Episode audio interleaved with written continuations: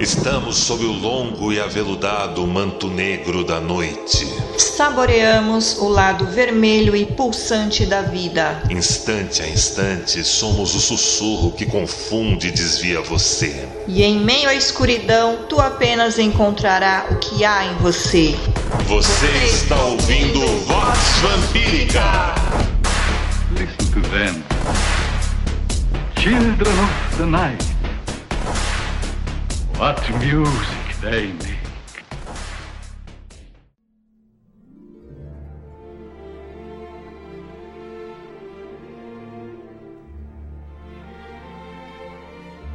Filhos e filhas do selvagem jardim, sejam bem-vindos a mais uma edição da Vox Vampírica Podcast. E devo lhes dizer que Carmila Noite de Gala Sombria de 2023 foi uma edição maravilhosa lá na Mansão Rasbaia.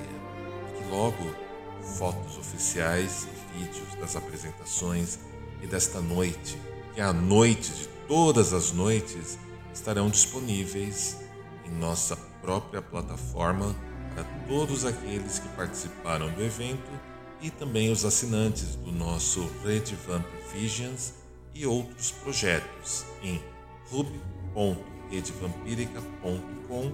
O link está aqui na descrição do podcast. Vamos ao tema de hoje? Vamos falar de Shelley, Percy Shelley, o poeta. Ele usou o termo inconsciente primeiro na língua inglesa, para designar um lugar triste, das lágrimas, onde nem você e tampouco sua vida tem valor algum e tal, ainda no distante século XIX. Era o lugar da angústia, eu imagino. Se desesperar diante dela não vale. Negativas prontas também não. O poeta era um rapaz que amava a humanidade e não muito próximo, sabe? sua primeira esposa, sua filha e posteriormente a grande Mary Shelley, autora de Frankenstein, que o digam. Johnny Polidor, autor do clássico The Vampire, que também pode nos contar muita, muita coisa do convívio com Percy. No entanto, as obras de Shelley são relevantes e ainda hoje elas contam e contam bastante. Uma delas, chamada Revolt of Slam é sobre uma sensação tipo expectativa e realidade. Mais ou menos como aqueles memes que colocam uma imagem direita, outra esquerda, igualando ambas. O que foi a chacina e o banho de sangue da chamada Revolução Francesa. Uma revolução muito superestimada. É claro, eu dramatizei um pouco o marcador do inconsciente só para dar mais peso. Freud, meu mapeador da mente austríaco favorito e que devolveu os sonhos ao debate público, pegou a visão do poeta sobre o inconsciente e a aprimorou brilhantemente, transformando a mesma em outro. Jung, originalmente seu discípulo na psicanálise, desenvolveu sua própria linha e levou tudo isso ainda muito, muito mais adiante. Porém, agora Vejamos essa história de inconsciente angústia em breves palavras. Freud sacou que a psique, ou a tal da alma, sim, meu nobre amigo, minha nobre amiga, psique quer dizer alma, se você não sabia, voltaremos a falar dela daqui a pouco. Ela não é redutível aos conteúdos aos quais há acesso. Assim, Freud apresentou a teoria do inconsciente que apresenta o sentido tópico relacionado a lugar, uma instância psíquica particular, interna e externa ao sujeito, portadora de mecanismos e conteúdos específicos. Para nós que apreciamos vampirismo real, ocultismo, feitiçaria, paganismo e tudo aquilo que com comodidade é nomeado de magia, isso tem um ponto, vamos dizer, de interesse de atração muito grande, embora não seja algo da nossa lida especificamente. Né? Eu gosto muito de Freud, das suas obras, dos seus conteúdos, mas elas não são especificamente sobre magia. Entretanto, a sacada do inconsciente esta sim merece sempre nosso pensamento e nossa, por que não, nossa gratidão ao trabalho desenvolvido e às obras dele e certamente merecem nossa apreciação. Um ponto claro que aquilo que é repudiado pela consciência passa por processos de desligamento, ou seja, a ideia e a palavra a eles relacionadas tornam-se desconectadas lá no inconsciente. Pense então em símbolos, termos ou palavras e as sensações e memórias e visualizações, traumas ou marcas nos quais elas conectam. Pensem quando essas formas de conexão são partidas ou outras palavras, outros termos e outros símbolos são atribuídos. Veremos, portanto, aí muitos dos nossos bugs de muita coisa esquisita. Todos nós experimentamos em algum momento. Ou seja, a ideia e a palavra a eles relacionadas tornam-se desconectadas. Isso é algo muito delicado e perigoso. Logo, é adquirido outro princípio de ligação. Assim, o inconsciente apresenta leis de associações próprias associadas ao retorno a traços mnemônicos de satisfação, às representantes e representações das pulsões. Ou seja, sabe quando você está ali trilhando seus primeiros momentos na corte? Ou ainda no neofitado do campo de Estrigói, você vê exercícios que falam sobre você alinhar o que você sente, o que você fala e o que você visualiza. Muito bem, seja muito mais generoso a partir de agora quando estiver diante dessas práticas. A gramática básica dos processos primários do inconsciente se dá via condensação, fusão de ideias e deslocamento condução da energia pulsional de uma ideia para outra. Sobre toda essa ampla questão de pulsões, que foram erroneamente traduzidas como instintos no começo do século XX, quando a obra de Freud foi trazida para o português de um outro idioma que não era o seu original, eu converso no meu livro Deus é um Dragão, que está por aí também disponível nas livrarias da internet. Na obra de Freud, há um sentido adjetivo para inconsciente, coisa frequente na linguagem coloquial, no papo aí da gente na magia e por aí na vida.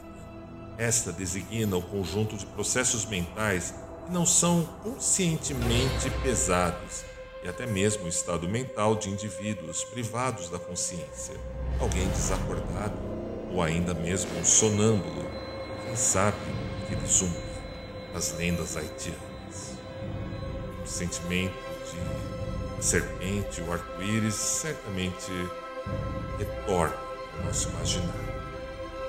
O inconsciente, como as profundezas da alma, a escuridão, sono sem sonhos.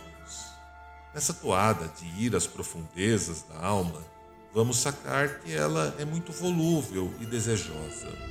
A alma do psique, como diziam os antigos, figurava nas lendas de Eros e Psique, psique só adquire valor após ser provada e testada por ninguém mais, ninguém menos do que Vênus, ou ainda Afrodite, além mãe de Eros.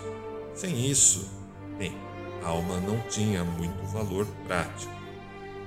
Onde Psique aprende a abraçar sua própria angústia, na marra, foi por meio das provações, que não foram poucas e não foram simples são bastante tocantes para ela poder reencontrar a face de Eros.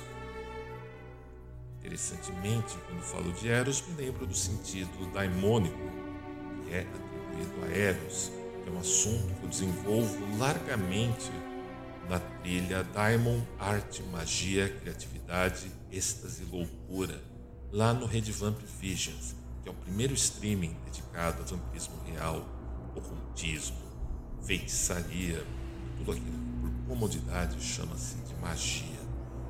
E está disponível em redevampírica.com.br. Angústia é um jeito interessante de falarmos de fome de alma e sede de espírito, de falarmos sobre as maneiras, as armas e ferramentarias que educamos e que descobrimos, que nos oferecem a conquista da coragem e não do ato de se desesperar ou se ressentir quando estamos diante da, da angústia.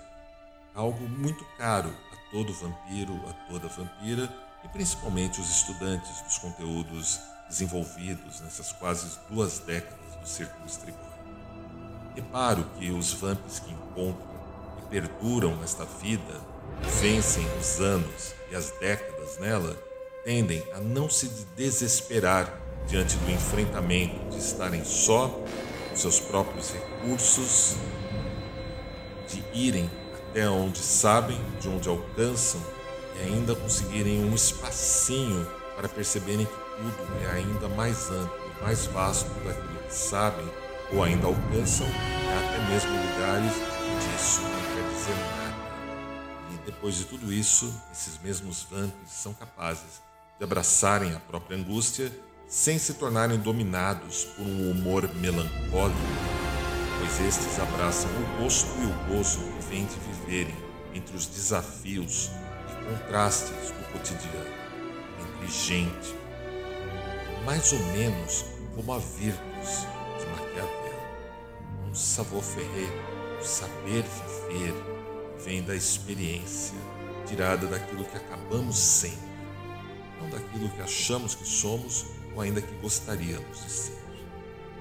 E um aviso: isso, por mais que podemos levar à grande mídia, por mais que podemos discutir, debater e trazer à baila em podcasts, em livros, revistas, mesmo que desnudemos esses temas diante de milhões e milhões de pessoas, eles permanecem mistérios reservados apenas àqueles que vivem isso prontamente em seus corações. De volta à alma, se ela se apega demais ao físico, teremos alguém imerso nos vícios cognitivos, nas químicas corporais e em tudo aquilo que ele ou ela acham que são ou que gostariam de ser. Se essa mesma alma dá a sorte de não se envolver apenas com as coisas do físico, e se envolver com aquilo que é atribuído ao espírito, bem, se a mesma não ficar presa naquela dupla baqueta do quem você é realmente, quem você é de verdade, ou no seu polo oposto, o que você quer de verdade, carregando aquele traço darwinista que leva a se perder no tal do estou do único lado certo, bom, belo, verdadeiro e que sabe o melhor para todos, todos mesmo.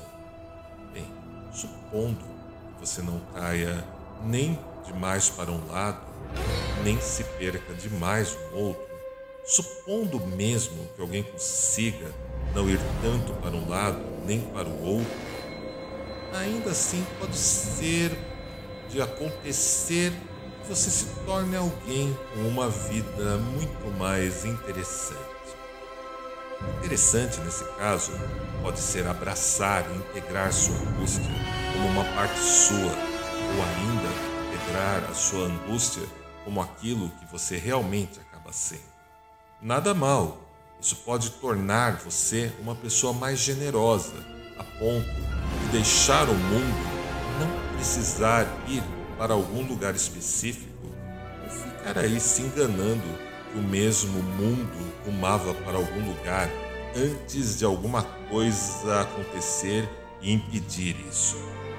Vampirismo real oferece armas e ferramentaria para vampiros e vampiras não se desesperarem com a angústia e atravessarem as instâncias e suas estações desse enfrentamento do sentimento de estar só, da própria insuficiência expressa na simbologia das matas escuras, os lugares ermos, castelos distantes e desertos sob a luz de um sol oculto, e tomar o gosto e um olhar esteta para se nutrir de algum sentido e evadir da insatisfação e da necessidade, nem que seja apenas por algum tempo. Abraçar aquilo que existe fora do tempo, do espaço e daquilo que pode apenas ser explicado pela razão, pois uma vida espiritual, um imaginário, tempo ou uma realidade não ordinária, essas últimas empréstimos do grande Mircelíade, não existem nos domínios da razão, como os mais sábios e aptos entre vocês realmente sabem. Angústia é tudo que não conseguimos e às vezes não queremos nomear e talvez escutar ou enxergar na gente. O poeta Shelley talvez apontasse que se ela tivesse um lugar metafísico, o nome deste rincão era a sua noção de inconsciente. Penso num colega, padre exorcista, de uma cidadinha próxima aqui de São Paulo, formado pelo Vaticano nas décadas passadas. Lembro dele me explicando a importância do demônio dar o seu próprio nome durante a execução de um rito de exorcismo. Deixo de comparar isso ao momento que experimentamos angústia e conseguimos enxergar um nome de uma das facetas que ela se expressa, se desvela, se desnuda diante de nós naquele momento, como esse enfrentamento pode mudar tudo. Penso nos bruxedos e invultamentos que se desfazem magicamente no ar ao serem nomeados, enxergados, escutados e principalmente quando nos empenhamos e engajamos em fazer algo a respeito deles. Não admira todos esses tópicos terem parte com angústia, porque se você dá nome, se torna real. Soran Kierkegaard, pastor, filósofo e bêbado, alguém que tinha um vício, nomeava e sabia da extensão e o mesmo era muito pontual sobre o papo da angústia. Não se foge da angústia, nem pela fé, tampouco pela ética ou ainda os prazeres da carne estética. Nós, vampiros e vampiras, ousamos pensar na mesma como a nossa fome de alma ou sede de espírito, insatisfação e necessidade, o cerne da vida orgânica e da natureza, dela injusta e imunda, o que deixa de ser vida se eliminarmos qualquer uma dessas características. Sejamos mais brandos e generosos uns com os outros. Prometeus ousou dar até esperança na forma da chama, do fogo ou da tecné, técnica, como se tantos tormentos já não bastassem ao humano. Se conhecer demais é sacar que não vale muita coisa no fechamento das contas. E comparar a sua própria vida, que não vale muita coisa, com a vida de outros que valem ainda menos, não dá em nada, só levam você a se desesperar. Ao menos, se você encarar que você é a sua própria angústia, algo interessante pode acontecer.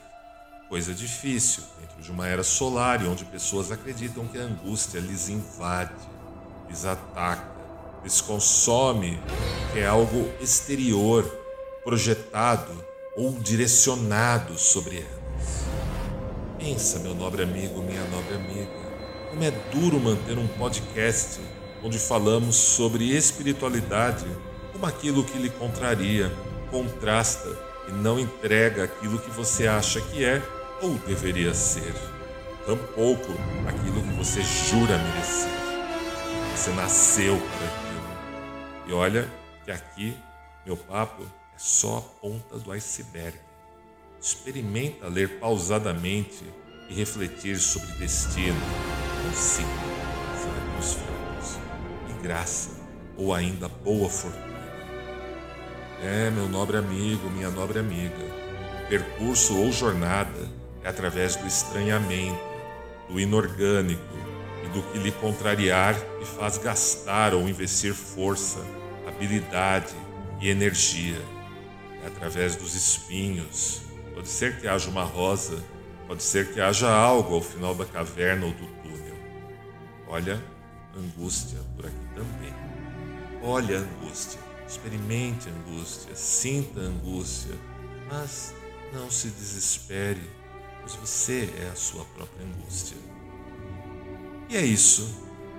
Ficar muito tempo com o papo de autoconhecimento ou que só procura pelo mesmo, enquanto que isso seja uma maneira de buscar aprovação, aceitação ou amar a humanidade, mas não muito próximo, soa um tanto narcísico.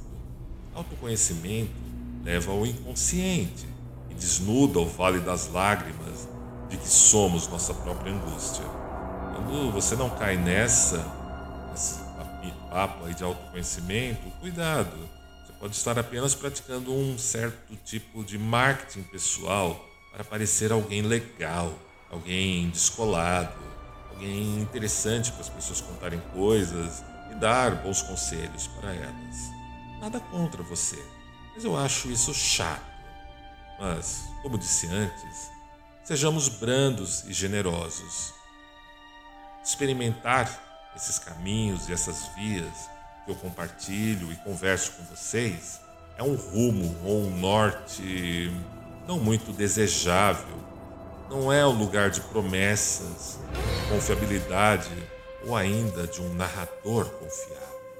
Somos guiados por deuses da noite, deuses e deusas da noite, daimons. Veja, uma coisa noturna mesmo, para poucos. Às vezes há um certo traço de narcisismo de segundo grau. Freud, sempre Freud, explica muito bem esse aí, a figura daquelas pessoas que bancam os distanciados, autossuficientes e etc. Você sabe, aquele tipo que ama a humanidade, mas não aguenta o próximo, tal como o poeta Shelley.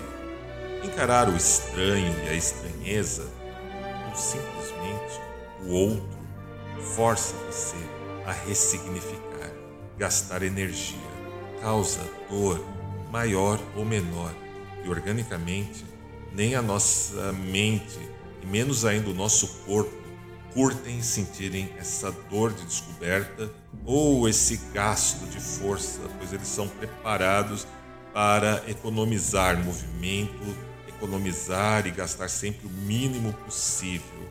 E isso afeta sim o nosso pensamento.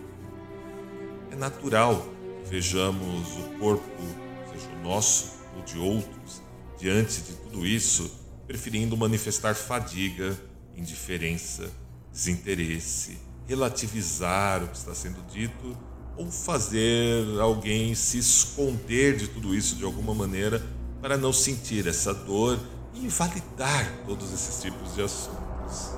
É muito divertido e muito curioso, né?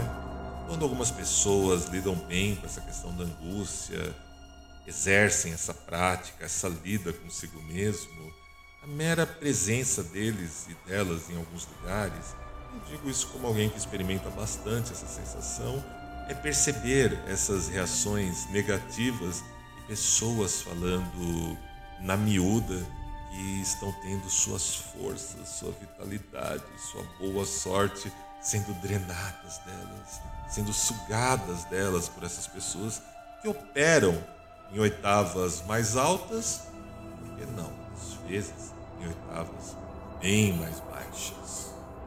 Enfim, é algo que eu deixo aqui para vocês carregarem, pensarem e compartilhem um pouco do meu sangue e do meu faro. Diz um nobre autor e amigo que admiro, chamado Danilo Pupini, o parquinho é das crianças e dos pais, para eles brincarem lá pelo dia. Já à noite, quem andou por um parque às escuras, numa praça sem mais ninguém, na da noite, sabe muito bem lá é o lugar de almas atormentadas e perdidas, que vagam e assombram as suas dependências.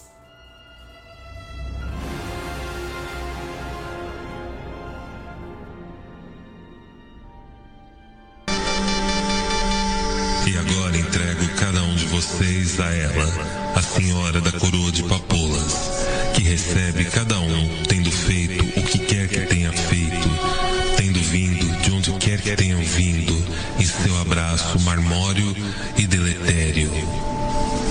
Veremos-nos sob o longo e aveludado manto